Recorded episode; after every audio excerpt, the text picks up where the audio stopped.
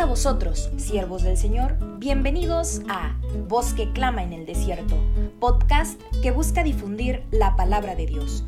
Nuestro primer episodio lleva por título Apocalipsis, síntesis de la historia, expuesto por nuestro hermano obrero Fernando López, de la localidad de Valleverde, Estado de México.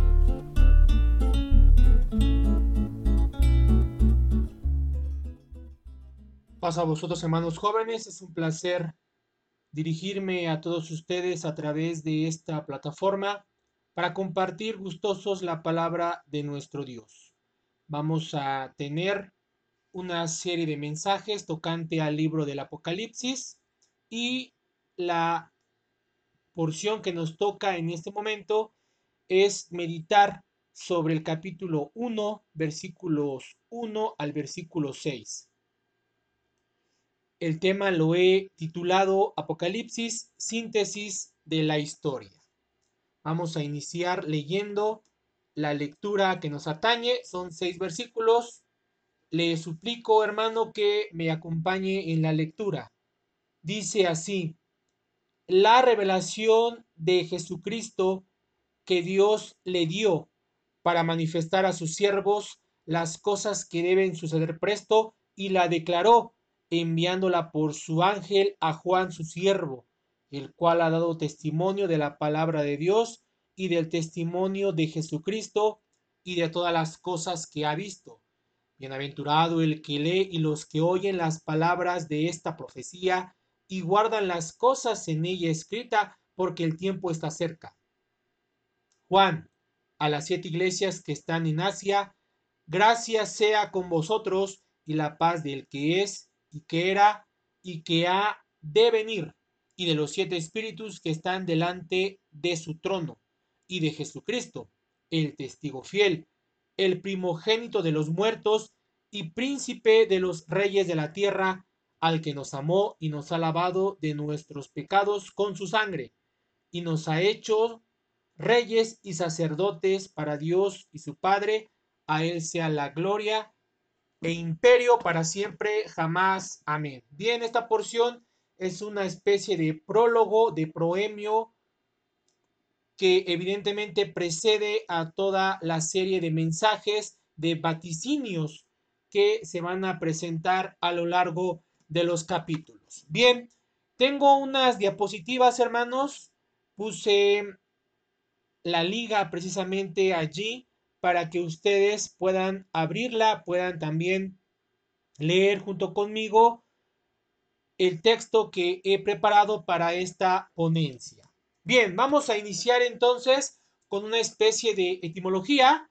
¿Qué significa el libro o la palabra Apocalipsis? Pongo aquí el término Apocalipsis es la transcripción de la, de la primera palabra griega Apocalipsis el sustantivo apocalipsis proviene del verbo griego apocalipto, que significa revelar, descorrer el velo, descubrir. Bien, el libro del Apocalipsis es precisamente el libro profético por antonomasia del Nuevo Testamento y allí se contienen reveladas toda una serie de arcanos que, como dice la misma lectura, iban a suceder presto. En ocasiones pensamos, o, o la mayoría de los intérpretes, de los intérpretes creen que el libro del Apocalipsis y su contenido se va a cumplir hacia los últimos días prácticamente, hacia los últimos instantes previos a la venida del Señor Jesucristo. Sin embargo, cuando nos, nos sumergimos en esta, en esta palabra, nos damos cuenta que lo que está ahí escrito son acontecimientos que han venido sucediendo precisamente a lo largo del tiempo. Dios nos los ha revelado para que, como dice el apóstol Pedro respecto a la profecía, que es una antorcha en lugar oscuro. ¿Para qué nos sirve a nosotros la profecía? Para alumbrar nuestro camino y para que sepamos hacia dónde nos dirigimos. El libro del Apocalipsis entonces es una suerte de luz que alumbra nuestro camino en esta vida. Por eso el significado importantísimo, revelación. ¿Qué es lo que va a acontecer presto? cuáles son los acontecimientos también que iban a revelar el inminente advenimiento de nuestro Señor Jesucristo. Bien, vamos a iniciar con una breve introducción. El libro del Apocalipsis, hermanos, es único en el Nuevo Testamento. Si nos damos cuenta, es prácticamente el único libro profético. Hacia mediados del siglo I y principalmente en la época intertestamentaria, se puso de moda un género literario llamado apocalíptica.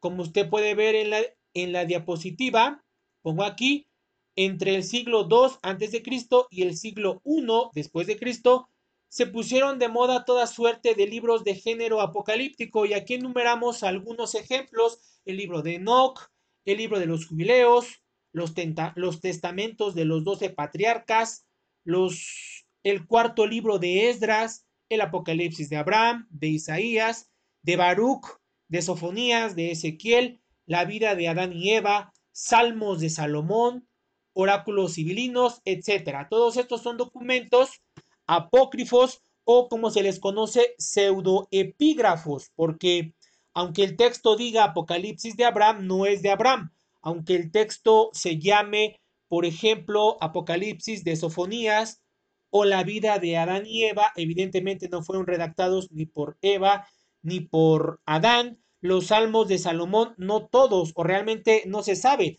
si son de Salomón, lo más probable es que no sean. El libro de Enoch, que de hecho es citado en la epístola de Judas, tampoco es de Enoch, simplemente son textos, como se les conoce, pseudoepígrafos. Pero que tenían precisamente una un factor común. Como el pueblo de Israel había sido avasallado por diferentes pueblos desde la época del imperio babilónico y posteriormente por el imperio medo-persa, el imperio griego y el imperio romano, los israelitas de una o de otra forma manifestaban los deseos de que un Mesías se apareciera y que venciera a sus enemigos. Bueno, algo similar ocurre en el libro del Apocalipsis porque nosotros estamos esperando un reino, una especie de refrigerio en medio de este mundo tan abominable, tan lleno de maldad, y de una o de otra forma el libro del Apocalipsis nos inyecta esperanza. Bueno, pues estos libros pseudoepígrafos también servían de consuelo a algunos sectores de la judería. Bien, evidentemente estos textos son apócrifos, no los tenemos como palabra de Dios. El único libro que sí entendemos que es palabra profética, verdadera e inspirada, bueno, pues es el libro del Apocalipsis. Continúo, todos tienen de común el pretender descubrir a los hombres lo que Dios solo o los seres celestiales conocen, es decir, sucesos futuros referentes al pueblo de Dios y a la venida de los tiempos escatológicos. Esa era la cuestión. Recordemos que el Antiguo Testamento se cierra con el libro de Malaquías y de una o de otra forma los israelitas o los judíos ya de aquella época entraron en una suerte de orfandad y entonces empezaron a escribir diferentes libros que los consolaban en diferentes momentos y de una o de, otra forma pretendían vaticinar algunos acontecimientos. Continúo. Y lo hacen con el fin de consolar a los espíritus abatidos y de infundirles nuevos ánimos en medio de las persecuciones y desgracias por las que tuvo que pasar Israel. Bien, el factor común de este género es la esperanza, pero sobre todo el triunfo del pueblo de Dios sobre sus enemigos. También aquí vamos a ver en el libro del Apocalipsis que ese motor de una o de otra forma también se está siguiendo, porque estamos viendo una lucha constante entre las fuerzas del mal, es decir, que se entienden como la bestia, que hacen guerra contra los santos del Altísimo, que los vencen, que los matan, así dice el texto, pero que a la postre ellos también van a recibir un pago verdadero, es decir, un triunfo. Bien, Fecha y autor. Nosotros entendemos que el libro del Apocalipsis es de inspiración divina y que en efecto fue revelado a un tal Juan. El autor dice ser Juan, según 1.1, 1.4, 1.9, 21.2 y 22.8 del libro del Apocalipsis. El texto evidentemente no aclara que Juan es. No se nos indica si es el apóstol. Sin embargo, la evidencia interna, gracias a su peculiar lenguaje, sugiere, que son la misma persona. De hecho, nosotros lo entendemos así, que el redactor del Evangelio de Juan, de las tres epístolas de Juan y del Apocalipsis, son el mismo personaje, es decir, Juan el apóstol. Aquí pongo, por ejemplo, el uso del término logos, porque así inicia Juan capítulo 1, versículo 1, refiriéndonos refiriéndose a logos, es un término evidentemente con raigambre helénica, pero que Juan lo utiliza aplicándolo a Jesús. Y esta misma aplicación la encontramos, por ejemplo, aparte de en el Evangelio de Juan, la encontramos en Primera de Juan 1.1, 5.7 y Apocalipsis 19.13. Podríamos entender que este es solamente un ejemplo de que el redactor parece estar influido, parece estar influido por el mismo espíritu, parece manejar los mismos conceptos y podríamos llegar a una conclusión quizá muy sumaria de que en efecto son el mismo. Repito, el autor del Evangelio de Juan, las tres epístolas y el del libro del Apocalipsis. Claro que la versión que nosotros tenemos como oficial, que es la 1909, pone allí un encabezado Juan el teólogo. Bueno, testimonios antiguos casi en unanimidad identifican al redactor con el discípulo. Y aquí, por ejemplo, podríamos citar a muchos, pero pongo aquí en la diapositiva a la cual usted puede acceder. Justino Mártir, por ejemplo, en diálogo contra Trifón, versículo 81, bueno, pues da el testimonio, nos brinda un testimonio de que Juan el teólogo se corresponde con el evangelista. Esto mismo sucede en Ireneo de León contra los herejes, 4, 20, 11, allí también se nos arroja un dato importantísimo que el redactor del libro del Apocalipsis es el mismo que Juan el apóstol. Bien, el título que lleva allí, el apodo, el sobrenombre que aparece en nuestras versiones, evidentemente no lo vamos a encontrar en el texto bíblico. Es decir, el término Juan el teólogo, evidentemente no lo vamos a encontrar dentro del mismo texto. Esto obedece más bien a una tradición que se originó con Hipólito de Roma. Hipólito de Roma nombró a Juan por primera vez como el teólogos. Entonces, esta, este apodo, por decirlo así, o sobrenombre, bueno, no se lo debemos en sí al texto bíblico, sino se lo debemos a la, a la patrística, es decir, a Hipólito Romano. Bien, Juan está situado en la isla de Patmos, donde, según la tradición, fue expatriado por Domiciano a causa de predicar el Evangelio. Eso es importante, hermanos, porque la misma historia nos da fe y legalidad de que si el apóstol Juan estaba en la isla de Patmos, fue precisamente gracias a un exilio. ¿Dónde encontramos esas referencias en los historiadores antiguos? Bueno, pues Victorino de Patiu nos lo menciona, también Eusebio de Cesarea. Esos autores que estamos citando no son de la iglesia de Dios. Eusebio de Cesarea realmente no era de la iglesia de Dios. Sin embargo, son testigos antiguos, historiadores antiguos. La obra magna de este personaje, que se conoce como Historia Eclesiástica, Bueno, pues nos relata precisamente que el apóstol Juan fue exiliado a la isla de Patmos por cuestiones meramente políticas.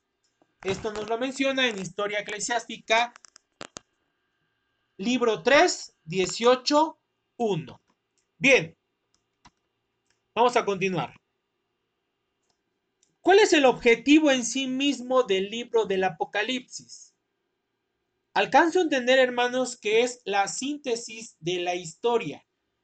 Nosotros en la actualidad ya no necesitamos revelación, es decir, ya no necesitamos que un determinado personaje venga y nos revele arcanos para que nosotros estemos seguros de lo que acontecerá en la posteridad. Ya no tenemos esa necesidad o no tenemos esa necesidad porque Dios a través de la revelación del Apocalipsis nos dio una síntesis de la historia. Y esta síntesis abarca desde la muerte de Jesucristo, desde la institución misma del cristianismo, hasta la llegada del reino en su doble faceta, milenial y eternal. Nosotros tenemos en el libro del Apocalipsis precisamente toda la historia tocante a la iglesia, tocante al mundo, y no necesitamos que venga alguien a profetizarnos, puesto que el mismo texto contiene ya todo lo que va a acontecer en el mundo, repito, desde los albores del cristianismo hasta la imposición del reino en su doble faceta, primero el milenial y después el eternal. Bien, pongo aquí, en el Nuevo Testamento, Apocalipsis designa la manifestación de verdades sobrenaturales. Pablo es el que más emplea el término Apocalipsis. Algunas veces se utiliza dicha expresión para significar la manifestación gloriosa de Cristo y de los fieles, pero el sentido más frecuente en San Pablo es el de revelación de los secretos divinos. Entonces, es un punto importantísimo. Dios ya nos tiene perfectamente revelado todo. El Apocalipsis revela la consumación del plan divino de nuestro Dios. Síntesis de la historia de la humanidad hasta el segundo advenimiento mesiánico. ¿Qué es el libro del Apocalipsis? A grandes rasgos, bueno, pues es un compendio de historia que nos sirve a nosotros para saber en dónde estamos posicionados. La iglesia de Dios hoy día vive tiempos muy peligrosos, pero a través de la revelación nos vamos a dar cuenta o nos estamos dando cuenta que todo lo que está aconteciendo, lo que acontece, lo que está aconteciendo, obedece precisamente a profecías que ya estaban vertidas en el libro del Apocalipsis o en otro profeta. De todos modos, el libro del Apocalipsis nos sirve para situarnos, para que el estudiante se sitúe en donde está. Bien, después de esta breve y sumaria introducción, vámonos al texto.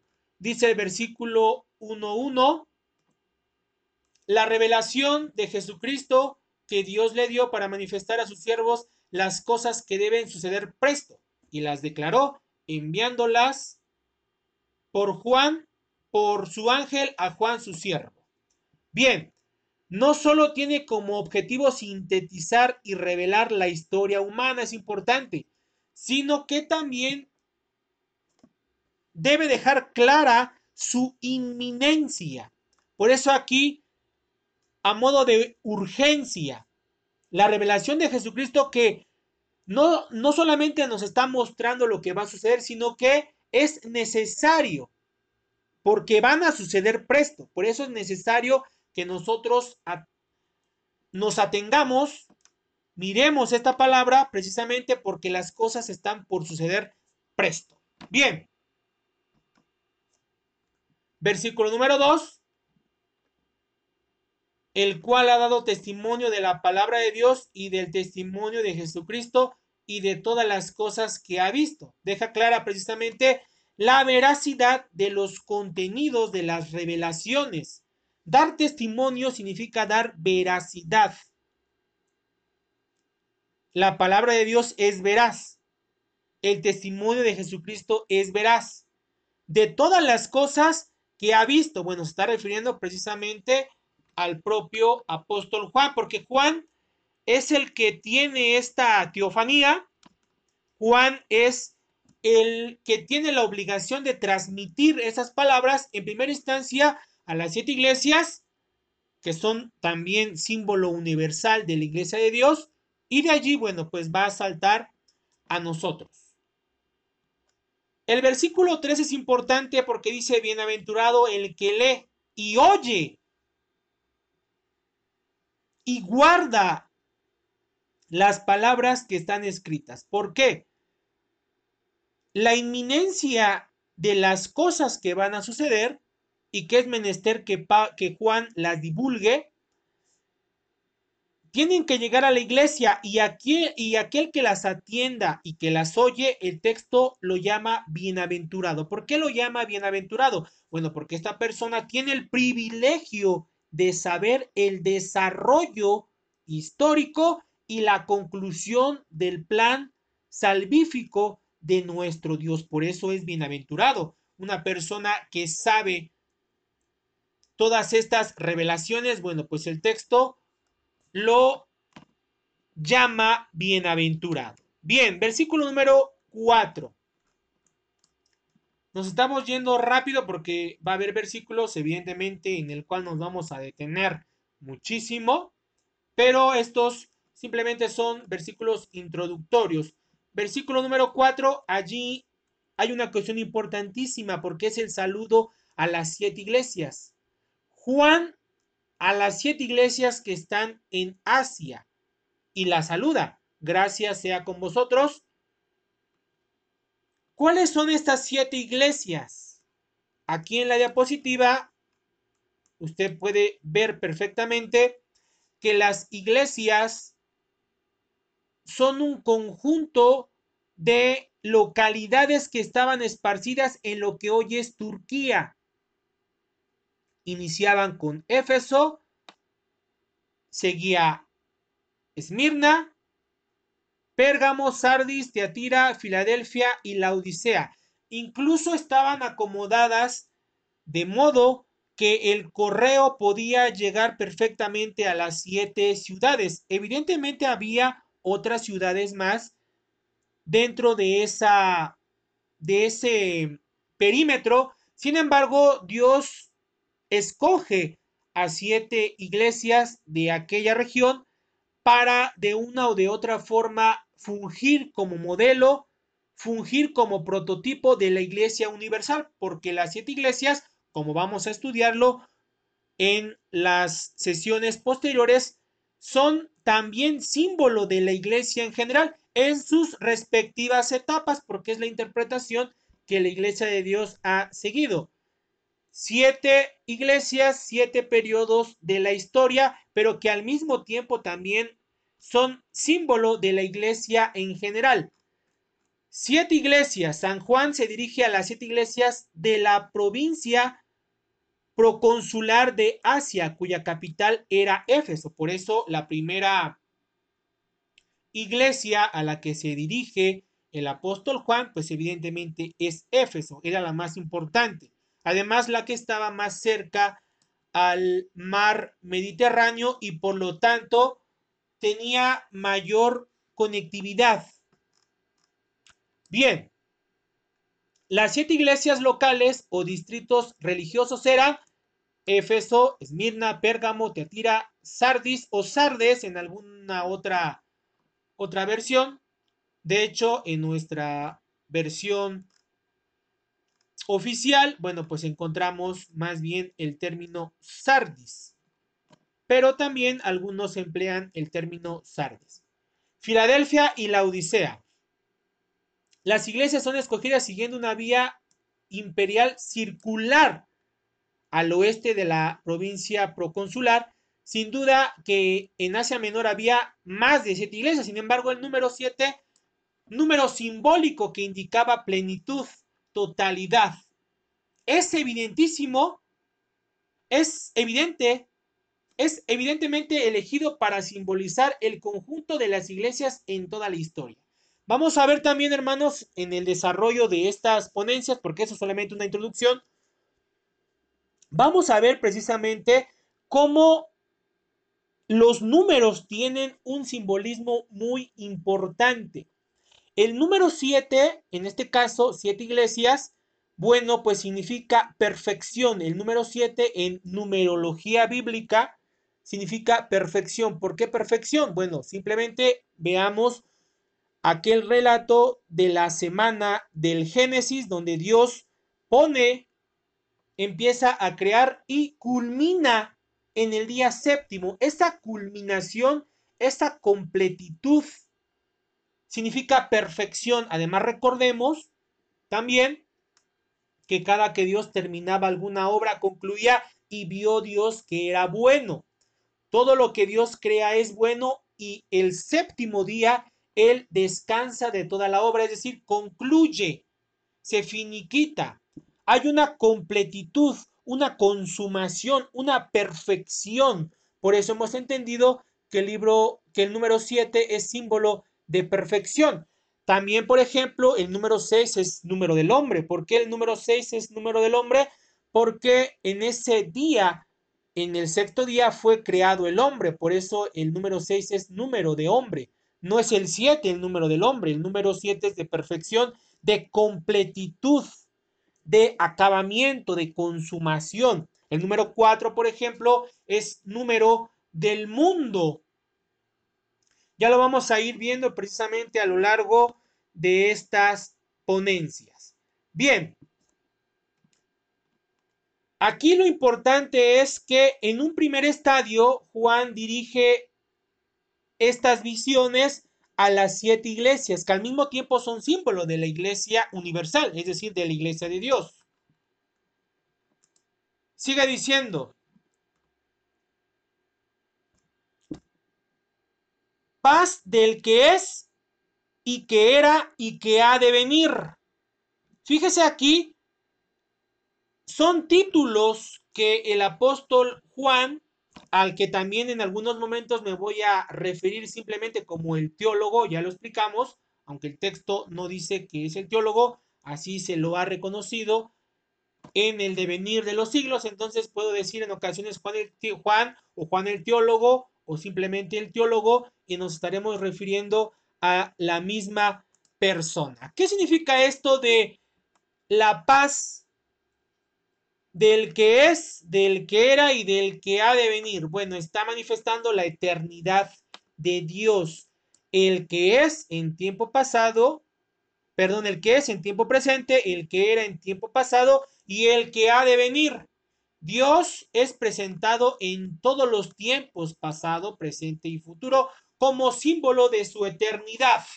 No sé si usted recuerda aquella lectura del libro del, Apocal del, del Éxodo, donde Jehová se presenta y dice, yo soy el que soy. Ser en todos los tiempos. Dios es eterno, por lo tanto, no tiene principio ni fin. En el caso del Señor Jesucristo, no entendemos, la iglesia no ha entendido, no lo hemos conceptualizado así, que Cristo tenga, que Cristo no tenga principio, porque Cristo tuvo un principio. El único que no tiene principio es el Padre. Bien, de todos modos, esta, este título, este reconocimiento, el que es, el que era y el que ha de venir, se está refiriendo evidentemente a Dios porque Dios es eterno. Uno podría pensar, bueno, también podría referirse al Señor Jesucristo porque la misma lectura posteriormente menciona yo soy el alfa y el omega, principio y fin. Bueno, también podría ser aplicado, pero aquí particularmente alcanza a entender que se está refiriendo al Padre, es decir, a Dios, la paz del que es, del que era y del que ha de venir. ¿Por qué? Por la siguiente situación que se manifiesta. Pero antes, vamos a terminar con, esta, con este texto que usted puede ver en la diapositiva. Parece ser que esta frase es una explicación targúmica del nombre de Yahvé para significar la eternidad de, de Dios. que domina todos los tiempos, el Targum de Jonatán, es sobre Deuteronomio 32, 39, que dice, yo soy aquel que es y que fue y que será. Claro, evidentemente cuando leemos Deuteronomio capítulo 32, versículo 39, si usted puede buscarlo, no dice así nuestra versión, no dice así, simplemente dice, ved ahora que yo soy y no hay dioses conmigo. Yo hago morir y yo hago vivir, yo hiero y yo curo, y no hay quien pueda librar de mi mano. Pero bueno, el Targum, que es, que es un Targum? Bueno, pues es la traducción muy libre, muy no, no tan literal del texto hebreo al arameo. Es prácticamente una paráfrasis del texto. Bueno, pues esta paráfrasis del Targum de Jonathan acomoda allí o explica yo soy el que es y que fue y que será. De todos modos, se está refiriendo al Padre porque después dice algo importantísimo el mismo texto, es importantísimo contextualizar esta cuestión. Dice, y de los siete espíritus que están delante de su trono, ¿quién es el que está sentado en el trono? No es el Hijo, es el Padre. Por eso dice la frase, gracia sea con vosotros y paz del que es y del que era y del que ha de venir y de los siete espíritus que están delante de su, su trono. Está refiriendo al Padre. Ahora, ¿qué significan estos siete espíritus? Siete manifestaciones del mismo espíritu o de un mismo espíritu. ¿Dónde lo vamos a corroborar? Bueno, pues la lectura de Isaías capítulo 11. Isaías capítulo 11, versículo 2 nos va a dar una clave importantísima. Dice así Isaías capítulo 11, versículo 2. Y reposará sobre él. ¿Quién es ese él? El vástago. ¿Quién es este vástago? El Mesías. Reposará sobre él, es decir, sobre el Mesías, el Espíritu de Jehová. Y aquí empieza a enumerar la diversificación del espíritu de Jehová. Inicia espíritu de sabiduría, de inteligencia, de consejo, de fortaleza, de conocimiento y de temor de Jehová. Una lectura paralela sería la Septuaginta, que es el texto griego del Antiguo Testamento. Allí, por ejemplo, dice Sabiduría, entendimiento, consejo, fortaleza, conocimiento y piedad. Le llenará espíritu de temor de Dios. Bien, de todos modos, el texto hebreo coloca seis, seis espíritus. Sabiduría, inteligencia, consejo, fortaleza, conocimiento y de temor de Jehová. Pero no hay que caer en un error porque muchos podrían entender que los siete espíritus se están refiriendo a estos seis más el espíritu de Jehová, que nosotros entendemos que es el Espíritu Santo, porque el Espíritu Santo es el Espíritu de Dios. Nosotros no somos trinitarios. Nosotros entendemos que el Espíritu Santo viene del Padre, viene del Padre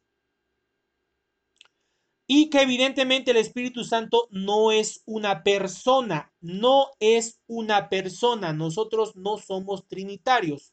Nosotros identificamos al Espíritu Santo con el Espíritu propio del Padre, de Dios.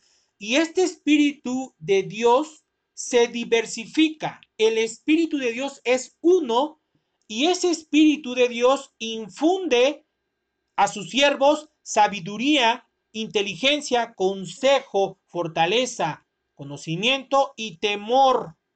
Ahí vamos seis. El séptimo sería el espíritu de vida que Dios da al hombre. Cuando lo crea, ahí podemos ver aquel pasaje del libro de Génesis capítulo 2. Es importantísima esta lectura.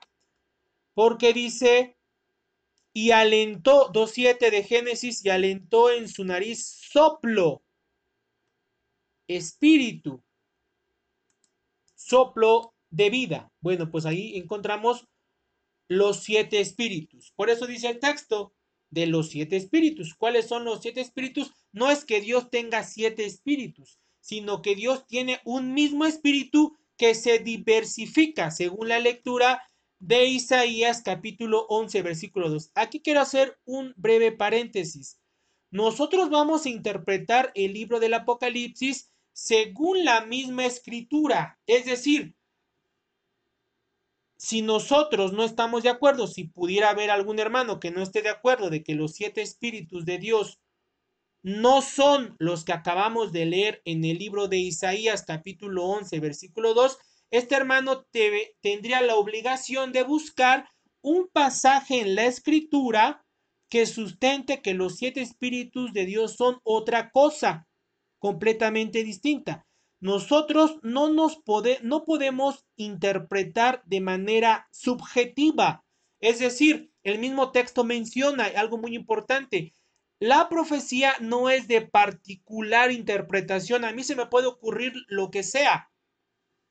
Yo puedo decir que los siete espíritus son siete extraterrestres o siete monstruos o siete ángeles, pero eso sería mi interpretación muy subjetiva y fantasiosa, pero el texto me está dando una clave para poder entender los siete espíritus y esa clave es Isaías capítulo 11 versículo 22 donde vemos que el espíritu de Jehová, del espíritu de Jehová emanan estos demás espíritus. Si nosotros queremos otra cosa, bueno, pues hemos menester buscar una base escritural para sustentar nuestra interpretación. Lo que alcanzamos a entender es que los espíritus de los siete espíritus son la diversificación del mismo espíritu. Bien, continúo así las siete iglesias son representaciones de una misma y única iglesia. Por eso la importancia de homologar, de contextualizar, de dividir de ir poco a poco, paso a paso. ¿Por qué son siete iglesias si había más iglesias? Bueno, porque siete es número de perfección y porque el Espíritu de Dios se diversifica de manera séptuple.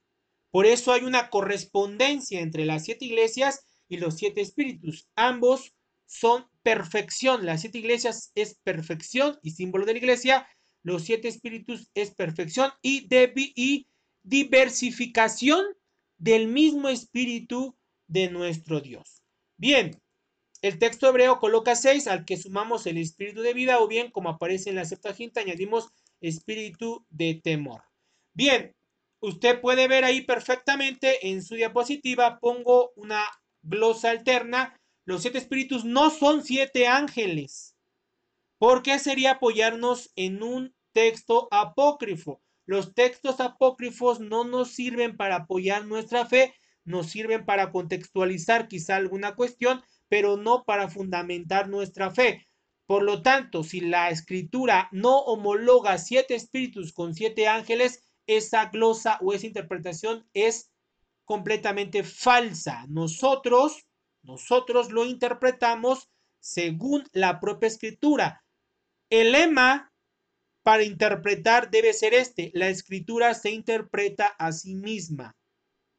Ese es el lema, ese es el fundamento de toda la interpretación que vamos a estar llevando y que esta regla no solo es aplicable al libro del Apocalipsis, sino que es aplicable a todos los profetas y a todo el texto bíblico. La escritura se interpreta a sí misma. Debemos de buscar pasajes paralelos para arrojar luz sobre otro pasaje. Esta interpretación contextualizada alcanzo a entender que es la más certera porque si no, yo voy a interpretar lo que a mí se me dé la gana y así no se trata, no se trata de interpretar lo que se nos dé la gana, sino se trata de interpretar lo que el mismo texto bíblico menciona. Por eso pongo aquí el Targum de Jonathan sobre Génesis 11.7 dice, dijo Dios a los siete ángeles, bueno, pero como esa glosa no está en el texto hebreo, nosotros no la tomamos como factible, por lo tanto, los siete espíritus no pueden ser siete ángeles u, o siete entidades diferentes. No, son, es la manifestación, son la manifestación del mismo Espíritu de Dios, según la glosa de Isaías capítulo 11, como ya vimos. Delante del trono, bueno, pues delante de su trono, es decir, de Dios, porque los tiene a su disposición. Ponga allí una cita, Primera de Reyes 22, 20. Aunque quizá aquí habría que explicar qué es eso de espíritu. ¿Qué es eso de espíritu? Bueno, el espíritu, en primer lugar, es una especie de viento. Así lo encontramos en el texto hebreo. Por ejemplo, cuando Génesis 1.2 dice, y el Espíritu de Dios se movía sobre las aguas, bueno, pues está refiriendo a un viento. Ahora, dice por ejemplo Éxodo capítulo 31 versículo 3, y lo he henchido de Espíritu de Dios en sabiduría y en inteligencia y en ciencia y en todo artificio. ¿Qué es un espíritu en ese sentido? Bueno, pues el espíritu es una especie de operación que Dios hace a través del hombre. Repito, el espíritu en ese sentido sería una operación que Dios hace a través del hombre. Si nosotros tenemos el Espíritu de Dios, Dios actúa a través de nosotros.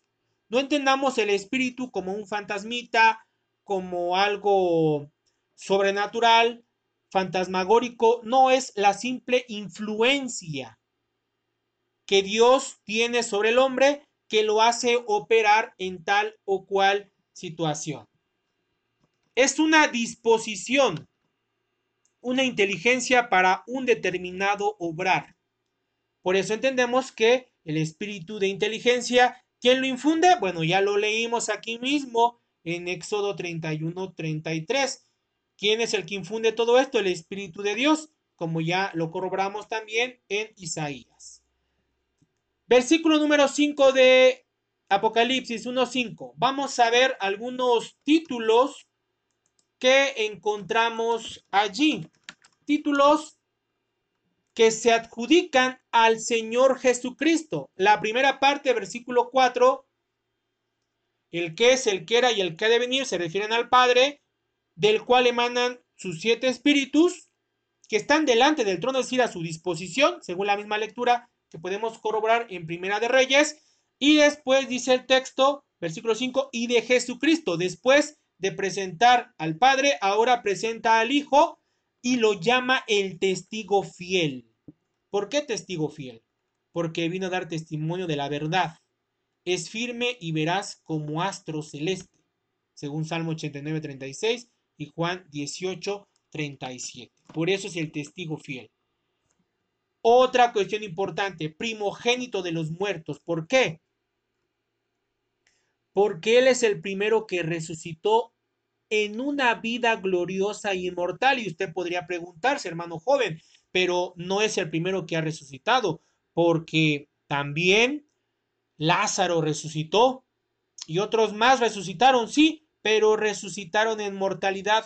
Lázaro volvió a morir. Sin embargo, Jesucristo cuando resucita, Él ya no vuelve a morir. Él asciende a los cielos en inmortalidad. Por eso es el primero. El primero en resucitar en inmortalidad. Por eso dice el texto, primogénito de los muertos. Y que por lo tanto es el fundamento y el garante de nuestra propia resurrección. Y aquí pongo Primera de Corintios 15. Vamos a darle lectura. Primera de Corintios 15, 20. Mas ahora Cristo ha resucitado de los muertos primicias. ¿Quién es la primicia? Cristo. De hecho, si lo vemos en otra versión, Dios habla hoy, pero lo cierto es que Cristo ha resucitado. Él es el primer fruto de la cosecha. ha sido el primero en resucitar. Como esta versión es un poco más clara en cuanto a la glosa que se está que estamos leyendo. Cristo es el primero que resucita. Él es la primicia. La expresión primogénito de los muertos supone una concepción curiosa del Seolades, que es concebido como una mujer encinta que retiene en su seno a los muertos y la resurrección como una especie de nacimiento. Por eso dice primogénito de los muertos o primogénito de la, de la muerte. También, si lo queremos ver así. ¿Por qué? Porque dice primogénito de los muertos. ¿Acaso será que la muerte pueda tener hijos? Bueno, es que es una alegoría y es otra cuestión importantísima. En el libro del Apocalipsis nos vamos a encontrar constantemente con alegorías, con metáforas que no podemos interpretar de manera literal.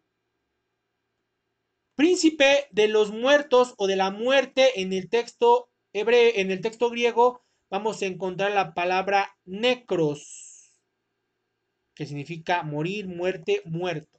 Bueno, es una alegoría, primogénito de los muertos. Supone que el Hades, la muerte, es como una mujer que está encinta, que en su seno retiene precisamente a los muertos y cuando los suelta, es decir, cuando nacen, es una especie de resurrección, pero al mismo tiempo de nacimiento. Es una expresión curiosa que la vamos a corroborar, por eso lo importante de corroborar todo con el texto bíblico, la vamos a corroborar con Hechos capítulo 2, versículo 24.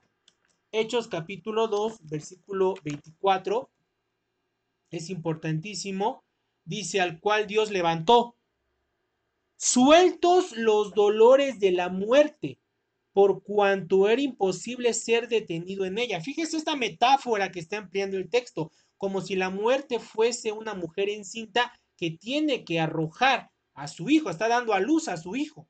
Y al momento de dar a luz a su hijo, es como si esta persona resucitara. Lea con cuidado Hechos 2.24, incluso en otra versión, pero Dios lo resucitó librándole de los dolores de la muerte. Aquí ya le da otra interpretación, porque la muerte no podía tenerle dominado. Bueno, la muerte no podía tener al Señor Jesucristo y lo tenía que liberar, por eso Cristo resucita. De todos modos, esta metáfora es, este, este lenguaje es metafórico es metafórico, que la muerte no lo podía contener, pues entendemos que es mera retórica. Cristo es el primogénito porque es el primero que resucita en inmortalidad. Bien, y después viene una expresión muy importante aquí en el versículo capítulo 1, versículo 5 del Apocalipsis, príncipe de los reyes de la tierra, porque tiene la potestad, porque toda la potestad le es dada. Por eso es el príncipe de los reyes de la tierra. Bien, vamos a continuar, hermanos. Último versículo, y nos ha hecho reyes y sacerdotes para Dios y su Padre. Bueno, ya después vamos a entrar de lleno a esta cuestión. ¿Quiénes son los reyes y sacerdotes? Bueno, entendemos que los que resuciten, nosotros, si Dios tiene misericordia de cada uno de sus siervos y resucitemos en el día postrero, bueno, seremos reyes y sacerdotes. Esa será nuestra labor. Nos ha hecho reyes y sacerdotes. Como la iglesia es la continuación del Israel espiritual, también es continuador del sacerdocio. En la antigüedad había reyes que venían de una línea, de la línea de David. Y también había sacerdotes que venían de la línea de Aarón. Todo esto se perdió pero evidentemente nosotros somos una especie de restitución de aquellos personajes. Reyes y sacerdotes es lo que seremos. ¿Por qué? El mismo texto lo menciona, primera de Pedro 2.9, porque nosotros somos real sacerdocio, pueblo santo, esta lectura ya muy típica y que seguramente ustedes conocen. Nosotros somos la el pueblo elegido, real sacerdocio, pueblo santo, pueblo adquirido nos da una dignidad reyes y sacerdotes. Vemos el enfoque dual del reino milenial político y religioso, porque evidentemente cuando Cristo imponga su reino, no será solamente un reino religioso, sino será un gobierno político. Y usted lo puede corroborar con Isaías 66, 19. Bien, hasta aquí vamos a dejar. Simplemente quisiera aclarar que la forma de interpretación que vamos a seguir es no solamente una interpretación netamente escritural, vamos a ir buscando pasajes que nos arrojen luz respecto a tal o cual versículo para poder ampliar nuestra perspectiva. Pero también, hermanos, vamos a seguir una interpretación historicista, porque como ya hemos comentado, el libro del Apocalipsis es un, una síntesis de historia, una síntesis de historia todo lo que va a acontecer desde los albores del cristianismo hasta la imposición del reino. ¿Por qué menciono esto? Bueno, porque hay diferentes escuelas interpretativas respecto al libro del Apocalipsis. Hay por lo menos tres, cuatro, puede haber más escuelas interpretativas. Por ejemplo, el sistema espiritualista es el que sostiene que el libro del Apocalipsis solamente tiene una enseñanza espiritual y nada más. Nada más. Quizá no haya tanta profecía, es decir, en el sentido de vaticinios. Y bueno, es cierto que el libro del Apocalipsis nos arroja una enseñanza espiritual, como lo vamos a ver a través de las iglesias, pero también nos arroja ciertos acontecimientos, se antecede precisamente nos los estaba, los está vaticinando estos acontecimientos que hemos menester estudiar. Otro sistema, por ejemplo, el preterista. El preterista enseña que todo lo que ha acontecido o lo que es escrito en el libro del Apocalipsis ya sucedió en, en la antigüedad. Ya se terminó cuando cae el imperio romano y triunfa la iglesia, pero evidentemente esta iglesia no es iglesia de Dios, sino se está refiriendo a la iglesia católica, apostólica y romana, como veremos en el desarrollo de todo el libro del Apocalipsis. El sistema preterista dice todo ya aconteció en el primer siglo o con la caída del imperio romano. Este sistema es el que sostienen los llamados amileniaristas. Estos personajes que creen que el milenio es basados, por ejemplo, en San Agustín, en Ciudad de Dios, quienes creen que la historia es simplemente el milenio, es decir, que la iglesia peregrina en, en, la tierra se corresponde al reino de los cielos, pero eso es completamente falso, completamente falso. Esta interpretación preterista dice, todo ya sucedió y ahora estaríamos en el reino de los cielos, supuestamente. Pero esto es completamente falso.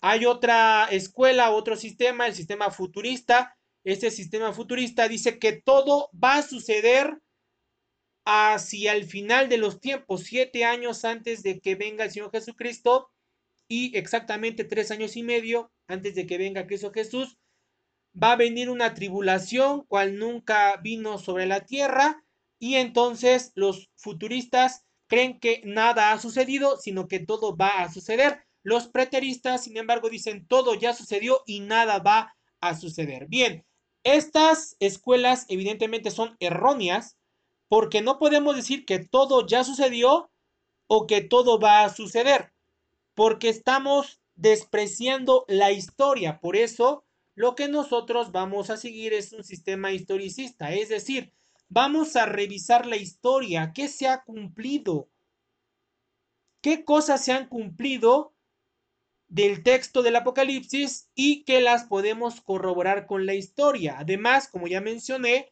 y lo voy a volver a repetir para que quede bien claro, el libro del Apocalipsis es la síntesis de la historia, por lo tanto, tenemos que estudiar el texto y corroborar con la historia qué es lo que ha sucedido, qué es lo que ha sucedido en la historia y qué es lo que me dice el texto bíblico, porque evidentemente hay cosas que ya se han cumplido del libro del Apocalipsis y otras que todavía no se han cumplido. Bien, hermanos, hasta aquí vamos a dejar esta breve introducción.